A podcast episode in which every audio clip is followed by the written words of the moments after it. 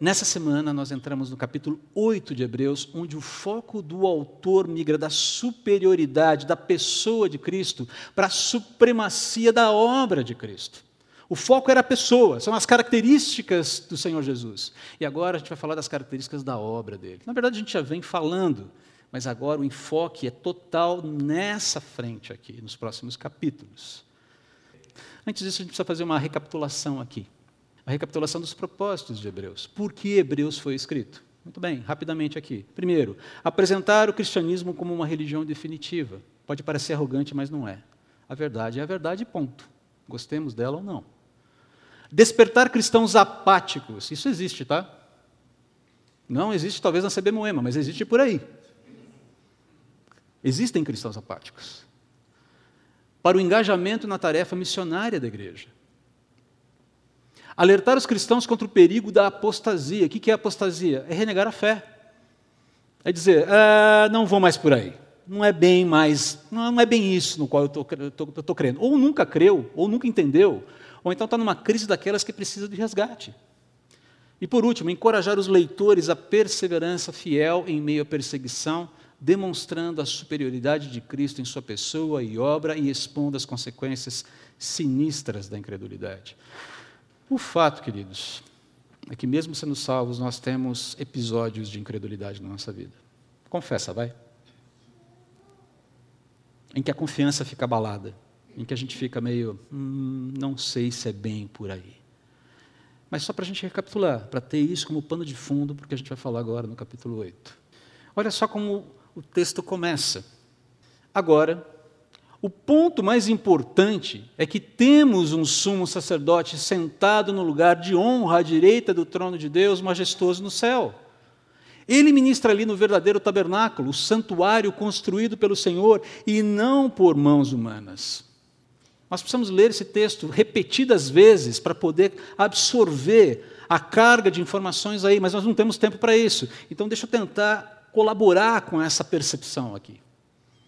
Note que o que está sendo afirmado aqui, qual é a primeira informação? O mais importante é que eu e você, todo aquele que é cristão, possui em Jesus o Verbo encarnado, Deus encarnado, ressuscitado e glorificado, um rei que representa continuamente, que nos representa continuamente na mais alta esfera de poder que existe, o trono de Deus. Eu sou representado ali a conversa sobre mim ali, há diálogo sobre a minha vida ali, há diálogo sobre a sua vida ali, diálogos que importam, diálogos interessados, não diálogos furiosos, diálogos de amor, de cuidado. É isso que está acontecendo nesse momento, por sinal. Queridos, isso aqui não é uma figura de linguagem. Jesus está vivo, está vivo, ok? Nesse momento, ele vive. Ele não é uma fantasia, ele não é uma ideia, ele não é um conceito. Ele é alguém que vive. E nesse momento, ele opera, dadas as suas funções dentro da Trindade, dialogando no mais alto trono sobre os seus filhos. Agora perceba aqui, a informação continua. Ele ministra ali no verdadeiro tabernáculo, santuário construído pelo Senhor e não por mãos humanas. Nós somos conhecidos nesse santuário definitivo como indivíduos perdoados, justificados pela nossa identificação com Cristo, adotados pela vontade soberana de Deus e inseridos na sua família, uma família que é real e uma família que é caracterizada por muitos privilégios e também por muitos deveres. Muitos privilégios e muitos deveres. Você, você, cristão professo, que admitiu e confessou ser pecador e declarou sua fé na justiça que o Deus encarnado, morto, morto e ressuscitado fez na cruz, você é conhecido, você é lembrado, você é alvo irrevogável das considerações imediatas e eternas do Deus Trino no seu trono. A gente está lá, a gente faz parte da, parte da pauta de Deus. E isso é importante dizer. Essas considerações eternas envolvem instrução, envolvem amor, cuidado, provisão, correção, disciplina, sim. Disciplina. Lembra-se da, das vezes em que você falou para o seu filho. Não, eu lembro das vezes que meu pai falava, minha mãe falava isso para mim. Hoje à noite, quando seu pai chegar, nós vamos ter uma conversa. Falei, pronto, a casa caiu, meu. Agora, você acha que minha mãe e meu pai se reuniam para conversar sobre mim, sobre o André, ou sobre os meus irmãos, porque queriam me fritar em óleo de azeite fervente? Ou porque, apesar de toda a dificuldade em torno daquele problema, da minha, do meu erro, da minha falta de, de, da minha atitude má, da minha falta de compreensão, da minha desobediência, eles queriam o meu bem. É óbvio que na sequência vem alguma consequência. Não dá para evitar isso.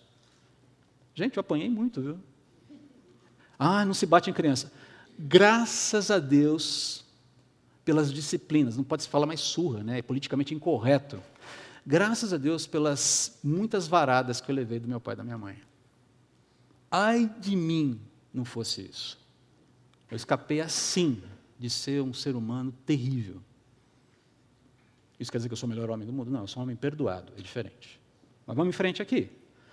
Envolve também preservação da vida, envolve, sobretudo, preservação da condenação eterna. São essas as questões em torno da nossa vida no trono de Deus, o diálogo na pauta de Deus. Começou aqui a entender a relação do sacerdócio de Jesus com as inquietações que eu mencionei no início dessa mensagem? Percebeu o ponto? A supremacia de Cristo, da obra de Cristo, é uma verdade teológica fundamental na vida de qualquer cristão.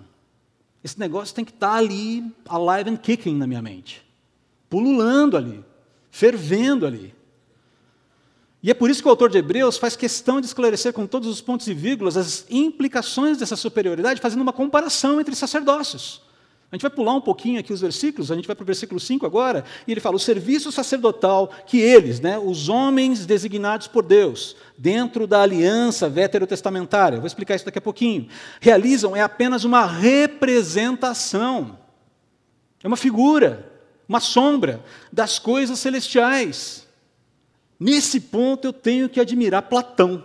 Platão falava que o mundo que nós vivemos é o mundo das sombras. E o mundo real é o mundo das ideias. Platão talvez tenha sido o incrédulo que mais chegou perto de entender a realidade de Deus. Não quer dizer que ele seja crente, ok? Não estou falando isso. Mas o cara é sensacional. Sensacional. Porque é nas, na, na, nas, regiões celestiais, é na realidade em que Deus habita, que tudo de fato faz sentido. E o que está acontecendo aqui é sombra. É isso que o autor de Hebreus está falando. Gente, vocês estão se apegando às sombras. Vocês estão se contentando com a fotografia da namorada. Acho que eu usei esse exemplo aqui numa outra pregação. Imagine que eu chegue para a Elaine essa semana, oh, nos 25 anos do casamento do ano passado. Queridas, vamos, querida, vamos fazer uma viagem em comemoração aos nossos 25 anos de casamento. Ah, que legal, que alegria. E eu pego a foto, um porta-retratos bonito, uma foto linda da Elaine, Vou te levar para viajar, querida. E Elaine fica. Eu fui viajar com a foto. E a minha esposa ficou. É essa aqui a relação que o autor de Hebreus está fazendo. Sério mesmo que você prefere ir para um lugar paradisíaco com a foto da sua esposa ao invés dela? Alguns vão falar que sim, então, por favor. Eu espero que não seja o seu caso. Pois quando Moisés se preparava para construir o tabernáculo, Deus mesmo advertiu: cuide para que tudo seja feito de acordo com o modelo que mostrei aqui no monte. Quando Deus instrui Moisés a construir o tabernáculo, ele está falando: isso é um modelo, Moisés. Um modelo do que virá a ser. Mesmo o templo de Salomão era um modelo, era uma maquete em tamanho natural do que viria a ser. Porque o verdadeiro sacerdote, o verdadeiro sacerdócio se cumpriu em Cristo. Por isso que Jesus chega e fala, não de forma blasé, não com eu sou o cara. Fala, Destruam esse tabernáculo e eu construirei em três dias. Ah, você está ficando louco? Demorou não sei quanto tempo para construir esse templo. Ah, não entendem. Está falando de si mesmo. Queridos, o ofício sacerdotal terreno ele não tinha eficácia definitiva perante Deus. É bom que a gente explique isso. Talvez já tenha sido dito, mas é sempre bom relembrar, porque ele era limitado.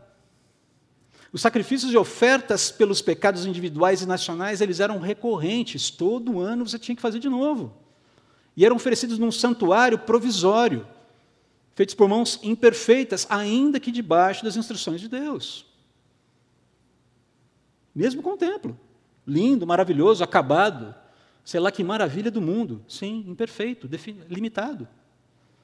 Além disso, é importante se lembrar, que lembremos disso também, a antiga aliança, o tabernáculo, a estrutura cultica do Antigo Testamento, a própria lei, elas são qualificadas como metáforas, sombras e representações do que Deus havia proposto realizar em Cristo.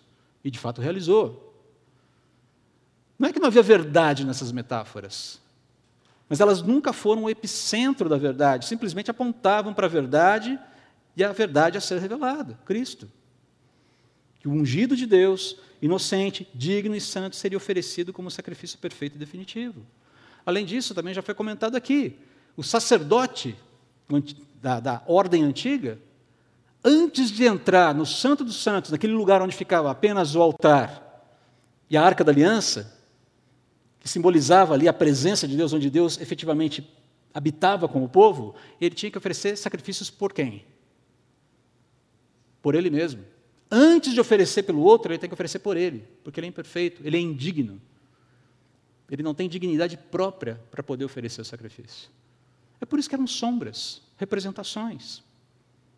O fato de Cristo, como rei sacerdote, estar assentado, que é a informação que nós temos no versículo 1 ali, separa ainda mais a pessoa de Cristo do exercício do sacerdote levítico ali no Antigo Testamento. Eu sei que são muitas informações técnicas aqui, mas elas são importantes. E se você perceber, podemos sintetizar essa diferença com o que está escrito lá em Hebreus, capítulo 10, versículos 11 a 14. Não vou explanar, só vou mencionar aqui. O sacerdote se apresenta todos os dias para realizar os serviços sagrados e oferece repetidamente os mesmos sacrifícios que nunca podem remover pecados. Cobrem pecados, não removem cobrem. Pecado ainda tem algum problema ali. Há um problema legal ali. Ele é postergado. Nosso sumo sacerdote, porém, ofereceu a si mesmo, nosso sumo sacerdote Jesus, ofereceu a si mesmo como o único sacrifício pelos pecados, válido para sempre, definitivamente. Então sentou-se no lugar de honra à direita de Deus, e ali aguarda até que todos os seus inimigos sejam humilhados e postos debaixo dos seus pés. E isso vai acontecer ainda. Agora, o versículo 14 é sensacional.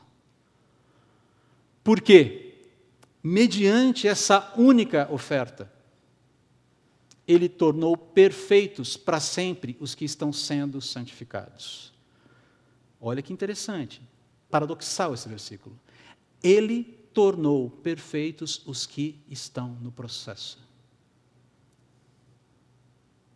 Sabe como Deus me vê, como Deus te vê? Prontos em Cristo, perfeitos em Cristo. Mas isso não significa que não deva haver um processo de santificação. Isso não significa que eu não deva me engajar nesse processo. Isso não significa que eu não deva estar atento aos, às demandas desse processo. Sim, pela graça de Deus, pela escolha de Deus, pelo poder de Deus, eu estou pronto. Eu sou visto de forma perfeita. Deus já sabe onde eu vou chegar e Ele já comunica, inclusive, isso para mim. Você vai chegar lá, André. Mas você tem que decidir como você vai chegar. Essa é a questão aqui. Dá uma baita esperança esse negócio, não dá? Mas também comunica um baita privilégio.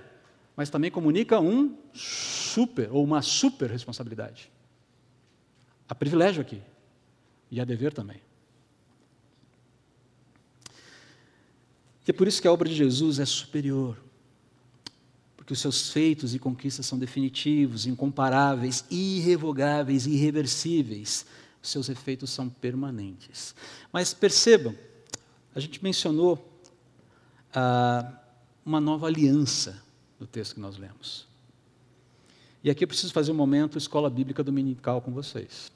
Desculpa aí, tá? Mas vou ter que fazer um momento escola bíblica dominical aqui, tá? Tem que explicar próximos versículos 6 e 7, por favor. Agora, porém, nosso sumo sacerdote recebeu um ministério superior, pois ele é mediador de uma aliança superior, baseada em promessas superiores. Se a primeira aliança fosse perfeita, não teria havido necessidade de outra para substituí-la. As perguntas que surgem nesses dois versículos aqui são muito simples. A primeira, que alianças são essas? antiga e nova. Aliança superior, primeira aliança. Que, que alianças são essas? Do que o autor de Hebreus está falando? E segundo, quais são as implicações dessa substituição para a minha vida, para a sua vida? Porque essa informação está sendo pregada aqui no ano de 2020. Ela foi escrita no primeiro século para a igreja, para hebreus que estavam, é, cristãos hebreus que estavam lutando com as dificuldades da fé cristã, mas isso vale para nós também aqui. Ou então simplesmente a gente pega hebreus e pss, dá uma bica e joga no lixo. Mas não é essa a ideia. Tem implicações para mim? Tem implicações para você? Tem. Vamos lá. Primeiro, primeira pergunta, ainda momento escola bíblica dominical. Que alianças são essas? Já foi colocada para você. Tentei colo colocar da forma mais bonitinha que eu podia para ficar claro, ok? Você tem uma aliança, uma primeira aliança, e aí a gente está falando em alianças em ordem cronológica. A primeira delas foi feita com Abraão, é uma aliança incondicional. Nós não vamos ter tempo de lidar com cada uma delas. Mas é uma aliança onde Deus chega e fala: Eu farei, e não espero nada em contrapartida. Quando nós caminhamos, depois de 430 anos, mais até, tá, para o Êxodo, quando Deus faz aquela primeira aliança, entrega lá as tábuas da lei e faz aquela aliança com o povo recém-saído do Egito, essa aliança é condicional, é um contrato de suzerania, se você gosta de história. Onde o senhor suzerano faz um acordo com o vassalo. Eu, e aí você vem todas as, as descrições do senhor suzerano. Eu, fulano de tal, dono de tal, é, senhor disso, senhor daquilo, com o título A, B e C. Prometo cuidar de você, proteger você, fortalecer você, se há uma condição. Você demonstrar lealdade. Se você, e aí vem as estipulações dessa aliança. Basicamente, o contrato de suzerania entre Deus e o povo de Israel ali, através de Moisés, é posse, à paz, permanência e posse da terra da terra prometida, a terra que manava leite e mel. Essa aliança, ela foi renovada algum tempo depois, pouco antes de Israel entrar em Canaã, através da aliança palestiniana. Os textos aí, todos mencionados para você, você pode checar depois. Ela também é condicional, porque ela mantém basicamente todas as estipulações da aliança mosaica. Alguns anos depois, Vários anos depois você tem a aliança davídica. Deus faz uma aliança com Davi dizendo: o cetro não se apartará do trono de Davi. E tem uma série de características muito interessantes aqui. Eu não quero entrar nisso agora, senão a gente vai resvalar em escatologia, e esse é um assunto que a gente precisa tratar com mais cuidado em outro momento. E por fim você tem a nova aliança. Quando Deus faz uma promessa tremenda, ela é citada, inclusive, o texto de Jeremias 31, 31 a 34, é citado dentro do capítulo 8 de Hebreus. Essas são as alianças e a relação entre elas. Agora a pergunta é: quais alianças foram modificadas aí? Quais alianças foram substituídas? Quais se tornaram obsoletas? As condicionais. As condicionais. A aliança abraâmica não foi revogada. A aliança davídica não foi revogada. A nova aliança substitui as estipulações da aliança mosaica e palestiniana. Basicamente é isso. Momento de escola bíblica dominical, eu sei, tem muitas dúvidas que você, mas então, a gente pode conversar depois sobre isso aqui, ok? Deus não revogou a aliança abraâmica e tampouco a aliança davídica. Você precisa entender sobre o que a gente está falando aqui. Agora, a questão que mais importa para a gente é quais são as implicações disso para a gente. Quais são as implicações? Muito bem, e aí nós entramos na segunda parte do capítulo 8, que começa a nos mostrar quais são as implicações disso para a minha vida e para a sua vida, não só para os nossos irmãos hebreus ali do primeiro século. Eu creio que a própria citação de Jeremias 31, 34, 31, 31, 34 já ajuda a gente a entender sobre o que o autor de Hebreus está querendo falar. Vamos ler isso aqui juntos. Mas quando Deus viu que seu povo era culpado, disse: Está chegando o dia, diz o Senhor. Isso é uma promessa. Em que farei uma nova aliança com o povo de Israel e de Judá. Não será como a aliança que fiz com os seus antepassados quando os tomei pela mão e os conduzi para fora da terra do Egito. Não permaneceram, não permaneceram fiéis à minha aliança, perdão, por isso lhes dei as costas, diz o Senhor. Lembra-se, aliança condicional. Deus vai fazer se. É disso que ele está falando aqui. E esta é a nova aliança que farei com o povo de Israel depois daqueles dias. Eu não quero discutir aqui porque é focado em Israel simplesmente, nesse momento aqui. Novamente, temos discussões escatológicas aqui e eu não quero discutir isso agora porque não é nosso foco. Mas existem implicações sim, tá? Essa é a nova aliança que farei com o povo de Israel depois daqueles dias, diz o Senhor. Porém, essa aqui, para mim, é, esse para mim é o centro desse texto, e é aqui que eu quero focar. Porém, minhas leis em sua mente, e as escreverei, escreverei em seu coração, serei o seu Deus, e eles serão o meu povo. E não será necessário ensinarem a seus vizinhos e a seus parentes, dizendo: Você precisa conhecer o Senhor, pois todos, desde o mais humilde até o mais importante, me conhecerão. Versículo 12: Eu perdoarei sua maldade e nunca mais me lembrarei dos seus pecados. O foco aqui é um sacrifício definitivo, com implicações definitivas na nossa vida. Quando Deus fala uma nova aliança, significa que tornou obsoleta a aliança anterior, ou seja, uma substitui a outra. E aquilo que se torna obsoleto e antiquado logo desaparece. Ao afirmar, prestem atenção, por favor, eu sei que são muitos detalhes quase que professorais aqui. Mas deixa eu tentar aqui é, clamar pela sua atenção e pela sua participação aqui ativa intencional aqui nesse momento. Ao afirmar que a nova aliança, da qual Jesus é ministro, é superior à antiga aliança, o autor de Hebreus deixa claro que todo homem e mulher perdoados será capacitado por Cristo a obedecer a Deus de coração. Aquilo que a lei não fazia, Cristo faz. A lei dada no Antigo Testamento era sempre um uma adaga pesando sobre a cabeça. Ela simplesmente era o padrão de Deus, tem que ser cumprido. Não, a lei não era ruim, a lei era boa, mas todo mundo olhava para isso e falava: Eu não consigo fazer esse negócio, que desgraça! Que desgraça! E não podia mesmo. E todo ano, especialmente durante a peregrinação no deserto, o sujeito em algum momento tinha que pegar lá o seu bichinho, fosse ele qual fosse, dependendo das suas posses, pegar o bichinho, falei, eu vou para a tenda do tabernáculo agora para sacrificar.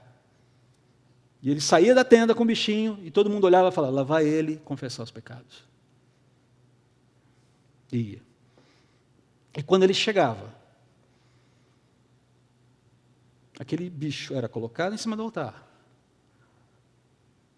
E enquanto era sacrificado e o sangue escorria, ele confessava audivelmente cada um dos seus pecados. Era assim que funcionava. A lei não era ruim, mas dava aquela inquietação: cara, eu não consigo, eu não dou conta. E Deus está falando: realmente, não dava. E é por isso que a graça de Deus operava de uma forma maravilhosa também no Antigo Testamento, acredita. Tem gente que fala que o Deus do Antigo Testamento é diferente do Deus do Novo. Eu não sei de que Bíblia tiraram essa ideia. Porque o Deus do Antigo Testamento é tão gracioso quanto aquele que aparece no Novo Testamento. É o mesmo Deus, imutável. Mas vamos em frente aqui. Na nova aliança, queridos, nós não somos apenas chamados para andar com Deus, nós somos capacitados por Ele para fazê-lo. Ninguém aqui foi chamado para ir para o céu apenas. Nós somos chamados para andar com Ele em novidade de vida aqui e agora. E isso tem uma baita, uma, um efeito bombástico na vida da sociedade, em bom sentido aqui. Por isso mesmo, da mesma forma que nós não temos desculpas para não confiar em Deus, eu não tenho desculpa para não confiar em Deus. Nós também não temos justificativas para não desenvolvermos a nossa santidade, a nossa obediência voluntária a Ele.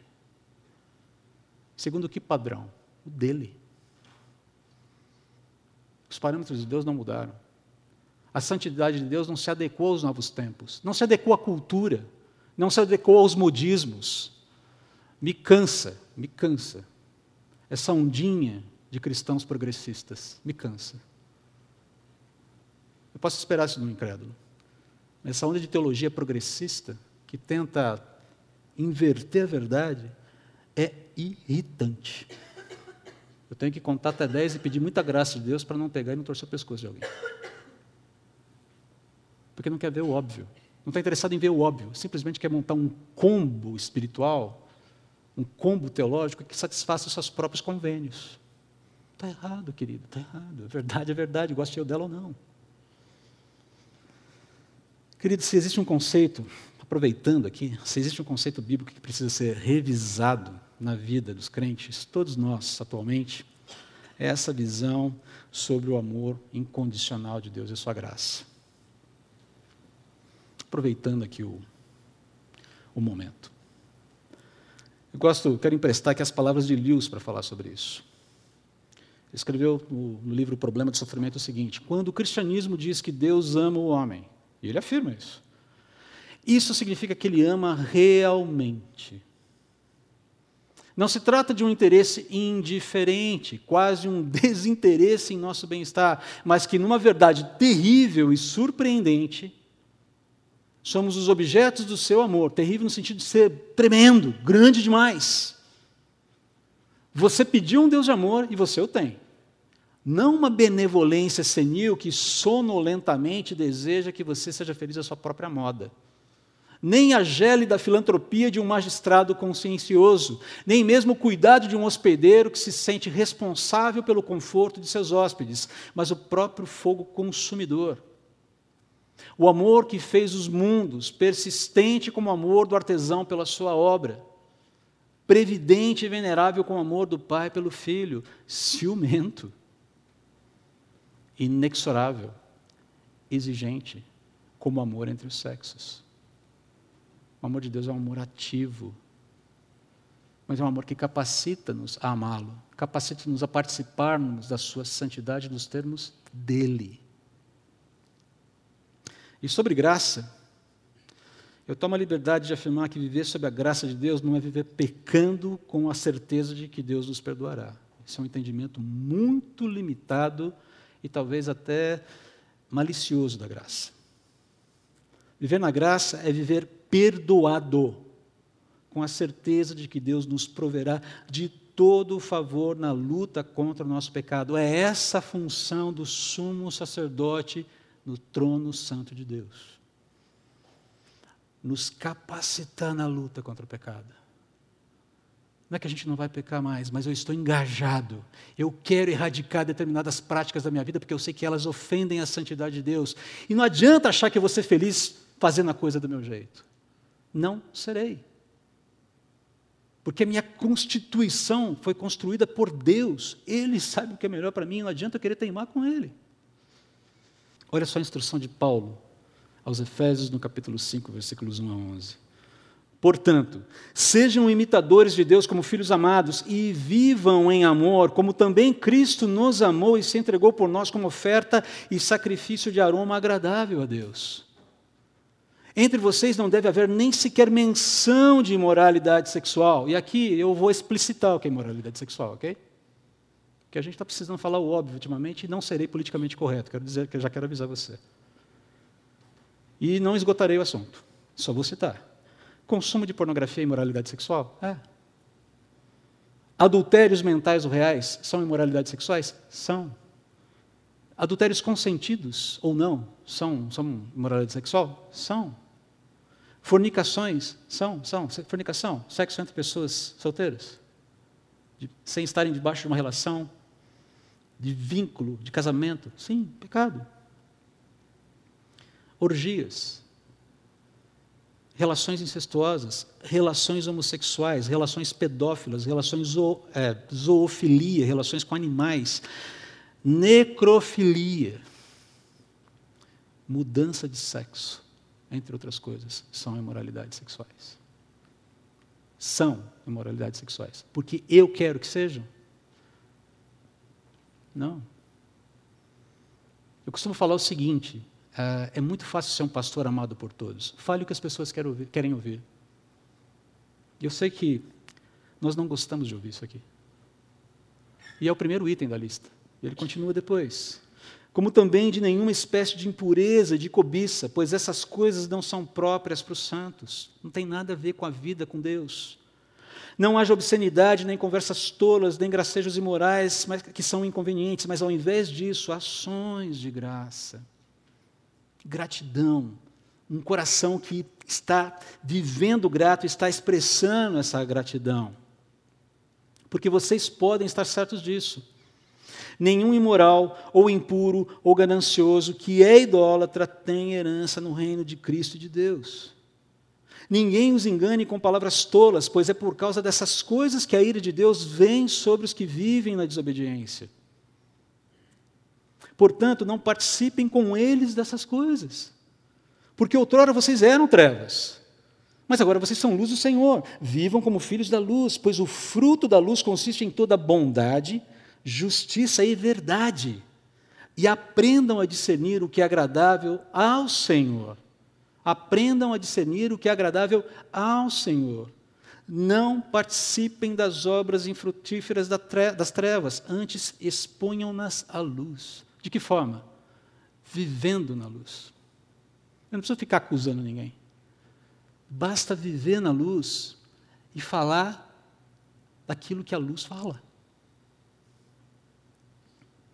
Quando afirmamos que nós cremos em Jesus, precisamos considerar todo o pacote. A obra do sumo sacerdote é definitivamente eficaz para nos capacitar a viver, a desenvolver a santidade. Você é um cristão de fato? Qual tem sido a eficácia da supremacia da obra de Cristo na sua vida? Alguém aqui, cristão professo, rouba. Pare de roubar. Confesse o seu pecado e lute contra o desejo de roubar. Alguém aqui, cristão professo, mente. Pare. Confesse o seu pecado e lute contra as conveniências da mentira. Alguém aqui, cristão professo, fornica. Pare. Confesse o seu pecado e lute contra o desejo sexual alienado do projeto de Deus para a sua vida. Alguém aqui, cristão professo, adultera? Pare. Confesse o seu pecado e lute contra o desejo de quebrar aliança com o seu cônjuge, mesmo que seja só mentalmente. Alguém aqui, cristão professo, maldiz? Fofoca? Pare, confesse o seu pecado e lute contra os pecados da língua. Alguém aqui, cristão professo, vive uma sexualidade pervertida? De que forma for? Pare, Confesse seu pecado e lute contra as mentiras que fazem você crer que só será feliz se você der livre, se, se você der livre curso aos seus desejos sexuais. Alguém aqui, cristão professa cobiça? Pare. Confesse o seu pecado e lute contra a inveja, insatisfação e ingratidão. Alguém aqui, cristão professa corrompe ou se deixa corromper? Pare. Confesse o seu pecado e lute contra o desejo de vencer a qualquer preço. Alguém aqui cristão professa desleal? Pare. Confesse o seu pecado e lute contra o egoísmo. Alguém aqui, cristão professo, é egoísta? Pare. Confesse o seu pecado e lute contra o desejo de ser o centro da sua vida, quando na verdade o centro da sua vida deve ser o Senhor Jesus Cristo. Queridos, a obra do sumo sacerdote é definitivamente eficaz. Sobretudo para nos tornar semelhantes a Ele, para a glória dele. E de quebra, acredite. E de quebra, acredite. Aí sim, eu e você seremos felizes, completos, satisfeitos, realmente providos. A pergunta é: eu quero isso? De verdade? De coração? A alternativa a isso, como se fosse possível, quando eu falo alternativa eu coloco entre aspas, é sair da proteção, da incondicionalidade da graça, para a gente se refugiar na condicionalidade, na condicionalidade da lei. Não é possível isso. Para quem já está em Cristo, esse não é o movimento possível. Só existe um caminho a seguir. A pergunta é: eu quero isso? Abaixe sua cabeça e considere isso. A pergunta que você tem que fazer para você é muito simples. Ou a resposta, você tem que fazer essa pergunta, e a resposta que você tem que dar para essa pergunta é muito simples. O ministério do Senhor Jesus, o sumo sacerdócio do Senhor Jesus, tem sido eficaz na sua vida ou não? Quais são as áreas em que a eficácia do sacerdócio de Jesus não tem acontecido? Confesse, pare, pense, confesse e clame pela intervenção dele, pela ajuda dele por disposição, sobretudo talvez para você mudar a sua mente na direção daquilo que ele diz, que é correto, reto, puro e bom. Senhor, eu te agradeço tanto pela tua paciência comigo. Fico tentando imaginar quantas conversas é, já já existiram no trono da graça a meu respeito. Não foram poucas, eu creio. Desde a minha mesmo antes de eu existir.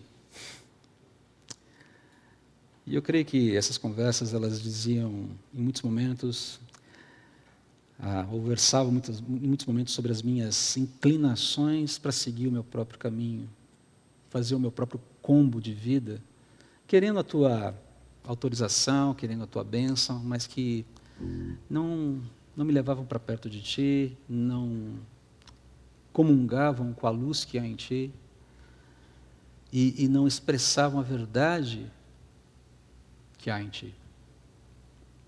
Eu quero te agradecer porque o Senhor pacientemente tem assediado os nossos corações. Às vezes o Senhor foi contundente, e, e nas vezes em que o Senhor foi contundente, precisava que fosse assim.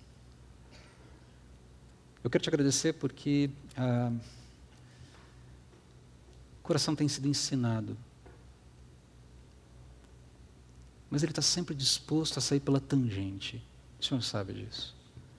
Eu quero clamar a Ti que nos ajude, por favor, a lidarmos especialmente, em todas as áreas, mas especialmente aquelas áreas em que nós percebemos que a eficácia do sacerdócio não está não, não tá alcançando, não porque o Senhor não seja eficiente, mas porque a gente quer proteger aquela área da vida e viver do jeito que a gente bem entende.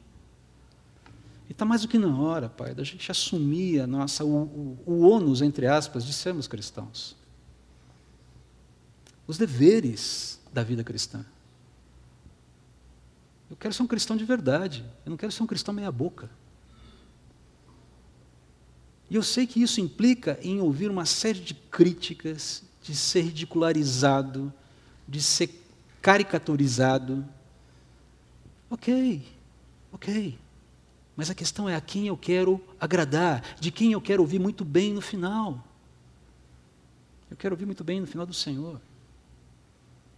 Por favor, me ajude, ajude os meus irmãos que sinceramente estão colocando os corações nesse momento, dizendo: Senhor, eu não dou conta, eu tenho. Eu, eu não, isso aqui é um pecado de estimação, isso aqui é uma área que eu não quero abrir, tenho tido dificuldades com ela. Deus, com todo o amor, com todo o zelo, vai, vai desatando esses nós, por favor. E aplanando os nossos caminhos e tornando os nossos passos cada vez mais retos diante do Senhor. Queremos ser responsivos à tua, ao teu sacerdócio. Não porque disso dependa a nossa salvação. Não porque a tua honra dependa disso. Mas porque o Senhor deseja usar-nos para a tua honra e glória o Senhor deseja usar-nos para comunicar a tua santidade, o teu resgate, o teu amor para o mundo. E é óbvio que as pessoas, quando nos virem anunciando o Senhor, serão mais ou menos impactadas de acordo com o que virem do Senhor em nós. Que vejam muito, que vejam Cristo. Em nome dele, amém.